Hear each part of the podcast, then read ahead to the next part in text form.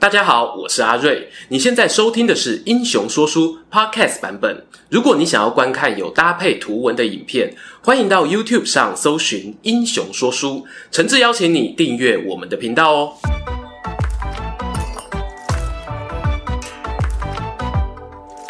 Hello，英雄说书的观众朋友，你们好，我是说书人阿瑞，替大家带来精彩的英雄故事。话说啊，二零二一年的五六月呢，大概是本初感谢季吧，时序有逐渐入夏，情绪呢也随着气温逐渐升高，令人难以做出明智的决定啊。原来这就是袁绍的感觉啊！不过呢，今天我们要讲的不是袁绍，而是来聊聊他手下的猛将哦。我之前拍片提过呢，我认为袁本初是属于谋士型的君主，冲锋陷阵输给曹操啊，那不能怪他，从麾下将军里面呢找战犯，这就对了。其实呢，河北袁家哦，兵多将广，我们要从谁开始讲起呢？要说观众最熟的，那莫过于啊有渤海双臂之称的颜良、文丑双人组。最近颜良呢，因为冷淡熊大大的提拔，整个膨胀哦。我猜呢，未来要单飞不解散呢，都有可能。再其次，还有与双臂凑在一起组成河北四廷柱的张合、高览。认真说，袁家企业的男子团体数量呢，也不逊于魏、蜀、吴三国啊。但是呢，今天我要来讲个特别的，这人活跃期间呢，属于袁绍奋发向上的前期。史书上呢，被记载有多场独立作战的经验，更重要的是呢，袁绍单挑公孙瓒那场著名的界桥之战，要是少了他哦，那恐怕光荣界桥就要变成本初过桥了。掌声欢迎本片的男主角，阿瑞心中的河北第一猛将瞿义。开头啊，就要戳破大家心中美好的梦幻泡泡。其实呢，我们曲艺不是河北本地人哦，他是个有凉州背景的洋将，就跟台湾城棒代表队啊，其实都是台东花莲桃园队一样。东汉末年，要说骑马射箭，凉州、滨州呢，大概就是票房保证。在史书《英雄记》里头提到，瞿义呢在凉州哦待过很长的时间，也与当地的羌族部落有所交流，学到他们的作战方法，因此呢手下的士兵啊都一等一的骁勇善战。这里呢也透露另一个重要讯息：瞿义哦可能是有一小队亲信部曲跟在身边打天下的。但话说呢，他到底是凉州人，还是只是生活在那里呢？目前看不出标准答案。先继续讲哦，再来讲情节。到结论时间呢，会分享一些我个人的猜测。就说瞿义好好的凉州不住，要跑去哪里呢？他跑到了河北发展，投奔冀州牧韩馥手下工作。我们在被偷走的《三国志》第一男主角影片里有讲到，袁绍呢，他处心积虑发动了董卓包围网，背后重要的支持者就有韩馥。然而，这个讨董大联盟成立后，盟主大位哦，却不是留给韩馥哦，而是被袁绍捡走。当时韩老大就不爽了，军粮迟到，作战消极，总之就是各种不配合。在这个时候呢，我们瞿义看不下去了，哎。你要打就打，不打就拆伙啊！这样扭捏作态像什么样子？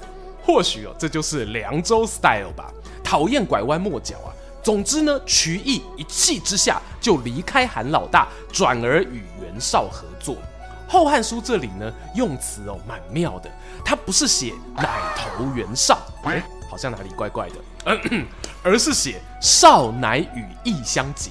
意思是呢，袁绍和瞿义互相结盟，听起来哦，更像是一种对等的关系，再次加深了我前面说瞿义可能有私人不娶的猜测。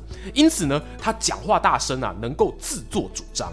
话说瞿义加入袁绍阵营后，袁绍啊就利用外交手段邀请北方的军阀公孙瓒佯攻，借机呢从韩馥手上夺取了冀州，也笑纳了他旗下那些知名的文臣猛将。这里蛮好玩的哦，如果按照入门先后，瞿义算早的哦，张合啊、田丰啊、沮授这些菜逼八还要尊称他一声学长嘞。就在袁绍啊扩张领地、增加公司规模的同时。一场他人生中数一数二的惊险挑战也悄悄逼近了。公元一九一年，东汉初平二年，这时候，我董卓永历的汉献帝也上位两年了。有此一说啊，袁绍认为我们献帝呢是在董卓胁迫之下登基的傀儡政权，他曾表示反对哦，并且呢尝试永历幽州的宗室刘虞为帝。不过呢，这个计划并没有成功。换句话说呢，袁绍虽然从韩馥手上抢来了冀州牧的头衔，但整个河北呢其实是动荡不安，汉朝的公权力鞭长莫及。他像是身怀巨款走在街上啊，很多路人呢都觉得眼红。最红的那个人就是我们刚刚提到的公孙瓒。白马将军公孙瓒的生平啊，我们拍过专片介绍。这里呢，废话不多说，直接切入重点。公孙瓒那时候呢，因为刚刚击败青州黄巾贼余党，声势啊也是如日中天。屯兵在广宗这个地方，许多冀州官员呢都望风披靡，支援他的军队。对袁绍来说就不开心啦，冀州牧是我不是你哎啊！你军队在我地盘上晃来晃去，跟他谁造咖？以后我该怎么统治地方啊？不然来打一架，赢的留下，输的滚。没错，男人打架的理由就是这么单纯可爱啊！袁绍亲自率兵出击，我觉得呢，这也是他史书有记载真正意义上的大规模作战。相比之下呢，他对面的公孙瓒哦，可是从年少时就在北境跟乌丸外族真刀真枪打出来的本事啊！这如果开外围赌盘呢，公孙家没有让个十分，赔率呢大概会很难看。但是啊，幸好袁绍呢有那么一点自知之明。我是总指挥啊，我不用冲第一啊，该找谁去试水温呢？也不知道是袁绍有眼光，或者瞿义呢自告奋勇。我姑且相信是后者啦。军事会议上面呢，凉州瞿义挺身而出：“本初啊，这场战争必须要有好头彩，先登县阵的任务就交给我吧。只要八百人，我一定会挫挫幽州铁骑的锐气。”没错，公孙瓒手下呢最有名的就是那批白马义从骑兵队，机动性强，骏马多达数千匹，平原正面冲击之下，没有多少人可以抵挡。然而，我们瞿义呢也不是吃素的，他熟知骑兵作战的弱点，剪刀石头布都知道你要出剪刀了，我难道还乖乖出布给你剪吗？于是，曲义准备了一套黑科技。他命令手下精锐八百壮士准备好坚强盾牌，外加强弩手埋伏两侧，在前线呢布好了口袋阵型。公孙瓒这边呢，则是以步兵三万结成方阵，左右两翼各五千名骑兵机动支援。他一看到对手正面只有区区不到一千人的迟钝步兵，心里就笑了。我军队中的马儿撞都撞死你了！手一挥啊，命令大将严纲打先锋，紧紧率领骑兵冲锋，打算直接碾压过去。要知道哦，大规模骑兵兵团作战，杀伤力呢在于冲锋切割敌方阵线，接着呢用机动力将对手各个击破。但相对的，万一阵线没冲破，马匹不像人跑步一样说刹车就刹车啊，后马挤前马乱成一团，就会陷入一段指挥麻痹的时期。而这恰恰就是瞿玉打的如意算盘。我不是他肚子里的蛔虫啊，以下是个人猜想。瞿义呢知道骑兵哦优缺点明显，如果可以引诱对方以骑兵攻击，我方就能预先做好反制。怎么样让对手轻率进攻呢？兵力多了可不行哦，不满一千人的精锐会是个好选择，八百人刚刚好，否则公孙瓒整个三万步兵方阵淹过来啊，不是开玩笑的。所以只要对方轻敌，渠义这个战法呢就赢了一半，剩下的一半呢就是士兵啊必须坚守防线，不要崩溃。而他手下精锐呢都受过凉州特战训练，泰山崩于前而色不变，又何惧区区战马冲锋呢？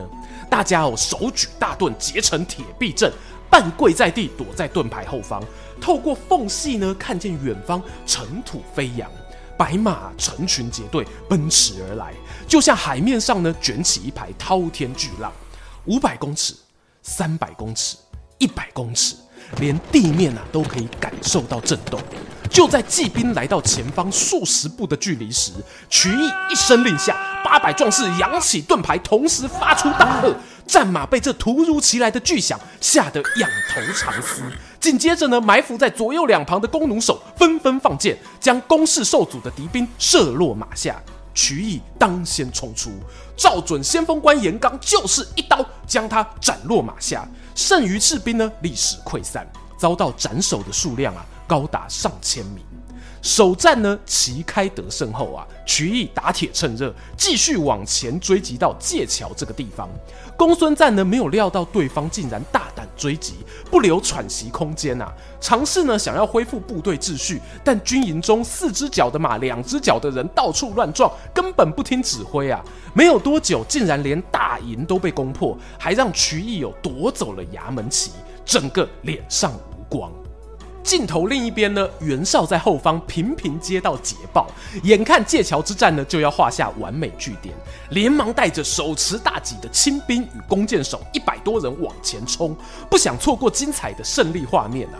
殊不知这个前进过程呢，居然迎面撞上两千多名走散的公孙瓒骑兵，一百对两千，那当然毫无悬念哦，被包得紧紧的。此时呢，袁绍身旁的谋士田丰赶忙劝老板呢，先到防御工事里躲避。但袁绍不答应啊，说出了那句千古名言：“大丈夫啊，就该战死，躲起来像什么样子啊？”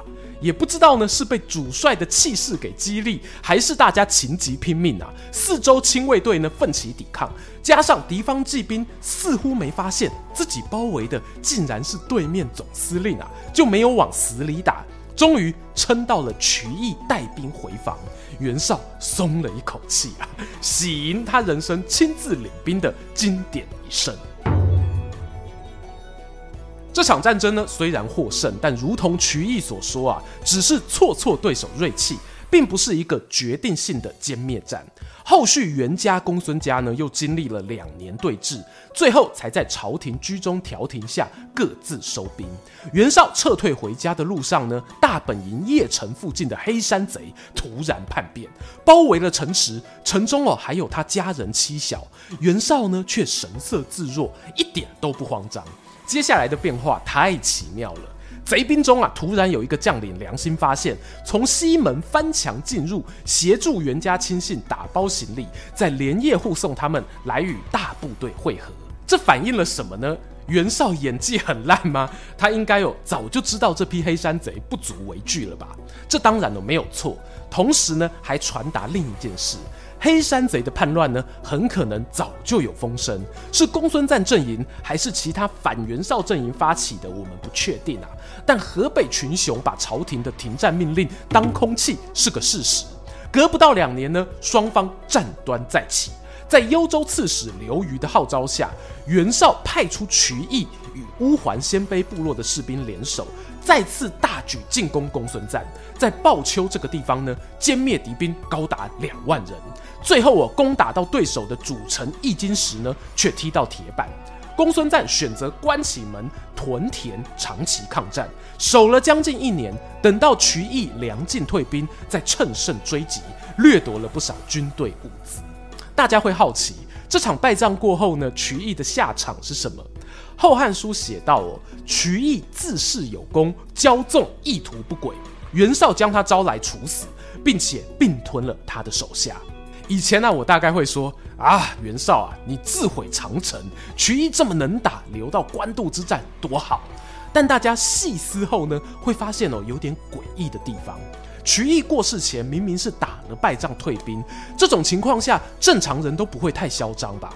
这段史料呢，我个人的解读倒不是放在骄纵，而是会去揣测呢，是不是真的有不轨？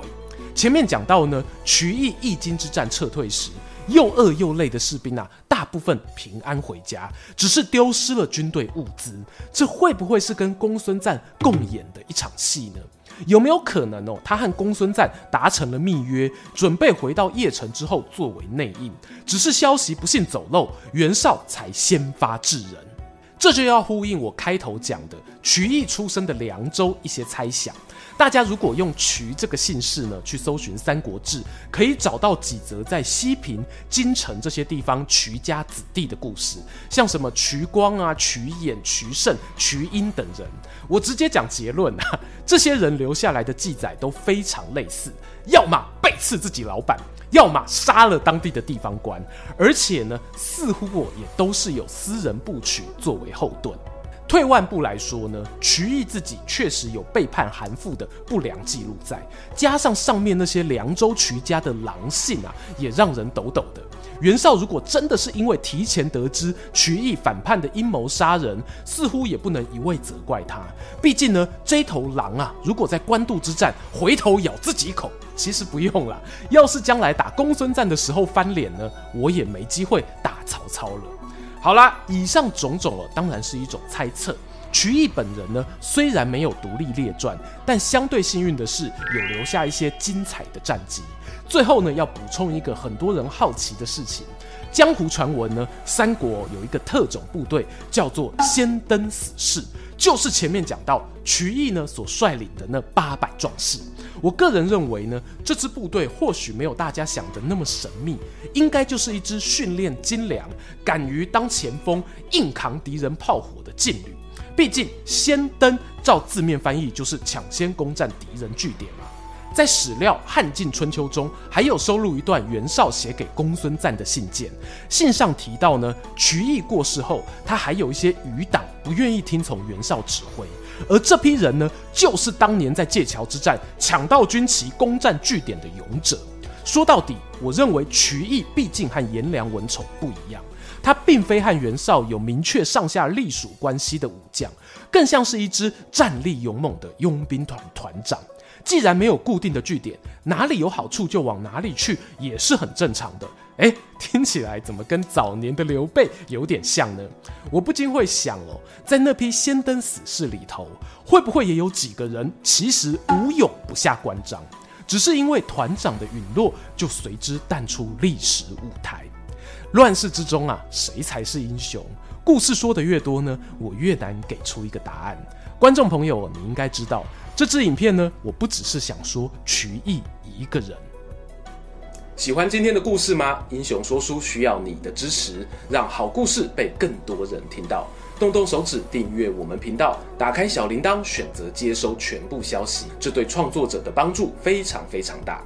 如果你还想要给我们更多鼓励，也可以扫描加入会员 QR code，用每个月一杯咖啡的钱赞助我们的内容创作。这里是英雄说书，我们下次再见，拜拜。